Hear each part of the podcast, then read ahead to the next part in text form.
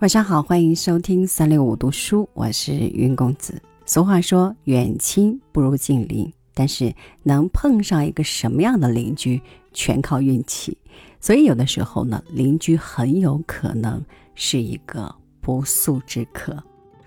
今天来和您分享的是白军芳的文章《我的邻居法国梧桐》，邀您共赏。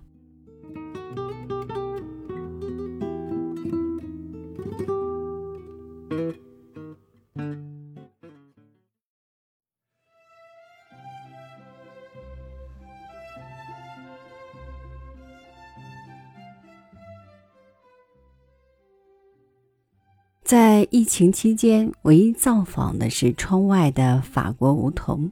而在它怯怯地把长了绒毛的芽苞次第缀满枝头，伸向我家窗户的时候，我下定决心，以后无论它怎样干扰我，我都不会再找人去砍它的枝丫了。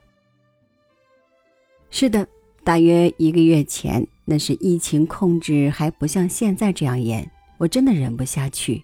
又推开后勤部长的办公室，要求去砍那法国梧桐的枝桠。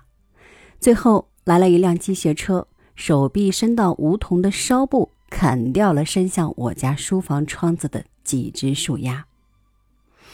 可是才刚刚过去一个半月，冬天的阳光就催生了新的枝梢，又有几只初生牛犊不怕虎、殷勤的探过头，要进我的房子来参观。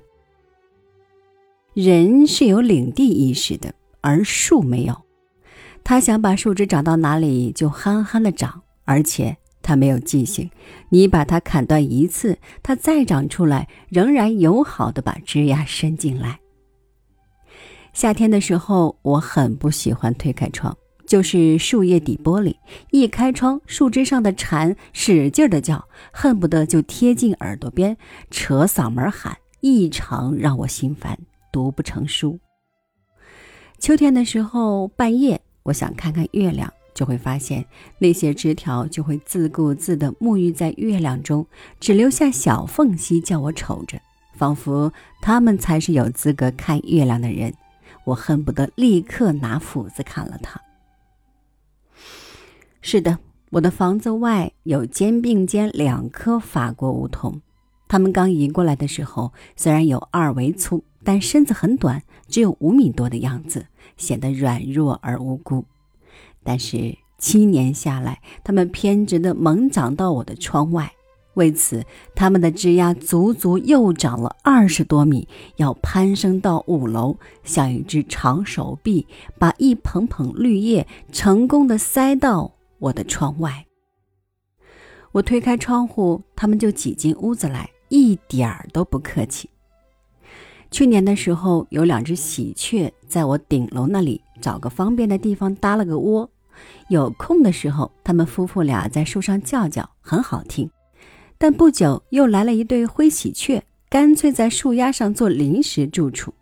之所以说是临时住处，是因为他们根本没有窝，夜里就站在树丫上睡。后来灰喜鹊不知为啥和原先的喜鹊大打出手，原先的喜鹊扔下住宅。杳无所踪，而灰喜鹊因为经常拉鸟粪于地上，清洁工叫人来把树枝修剪，撵走了灰喜鹊。夜里倒是安静了，但枝丫长得更疯狂，硕大的树叶挡住了我房子的阳光。我一次次找人把它们从窗前砍掉。可是不需要多久，它们又挤过来，长得密密层层，很凑热闹的探过头来观察我在书房的一举一动。我一向对我的房子很满意，因为离公园很近，又是顶层，云彩、月亮，不远处高高低低的树梢，天空中飞过的小鸟，或者晚霞满天，或者旭日东升，统统这些。我喜欢的东西，就是因为窗外的这几棵法国梧桐，完全叫风景都打了折扣。早上我只能在树丫的间隙看日出，满月的夜里我只能看它们在开心的赏月。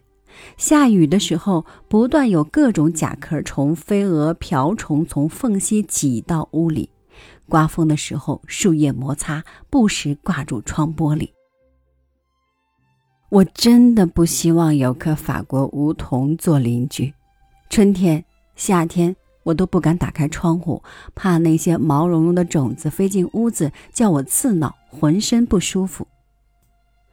突然有一天，就是今天，我在疫情隔离的日子，有几只树鸭挑着芽苞探进我的房子，带进来的还有冬日暖暖的阳光。风吹过褐色的枯叶，发出哗哗啦啦的声响，叶子都没有掉落，专注地培育着新芽儿。偶尔，我抬头看看天空，天空是那样的清澈幽蓝。长天之下，我和树丫都置身拥挤在楼群之间，又仿佛在田野里，互相都觉得渺小而脆弱。我和他在相互的凝视间，内心有了力量，有了互相体验到的生存热情，又仿佛内心都有了宽容和释然，比需要更亲密，比陪伴更长情。也就在我静默地看着新长出的枝丫发呆的时候，丈夫走过来说：“长得好快啊，你又要把它砍掉吗？”我说：“不。”它费了那么大的劲儿，才长出二十米高的枝条，并且长到我们的窗口，就是告诉我要和我做朋友。我又何须在乎这一方窗外的空间呢？我在梧桐树叶间看着它一年四季的萌芽、绿叶、沐风之余，他也在窗外听着我读书时的朗诵、网课时的铿锵、全家的欢笑和日常的歌声。也许在我以后张牙舞爪的暴怒之际，也会提醒一下自己：“嘘，小声点儿，别吵着我们的树邻居。”好了，今晚的文章就是这样，感谢您的收听，我是云公子，咱们下期再见吧。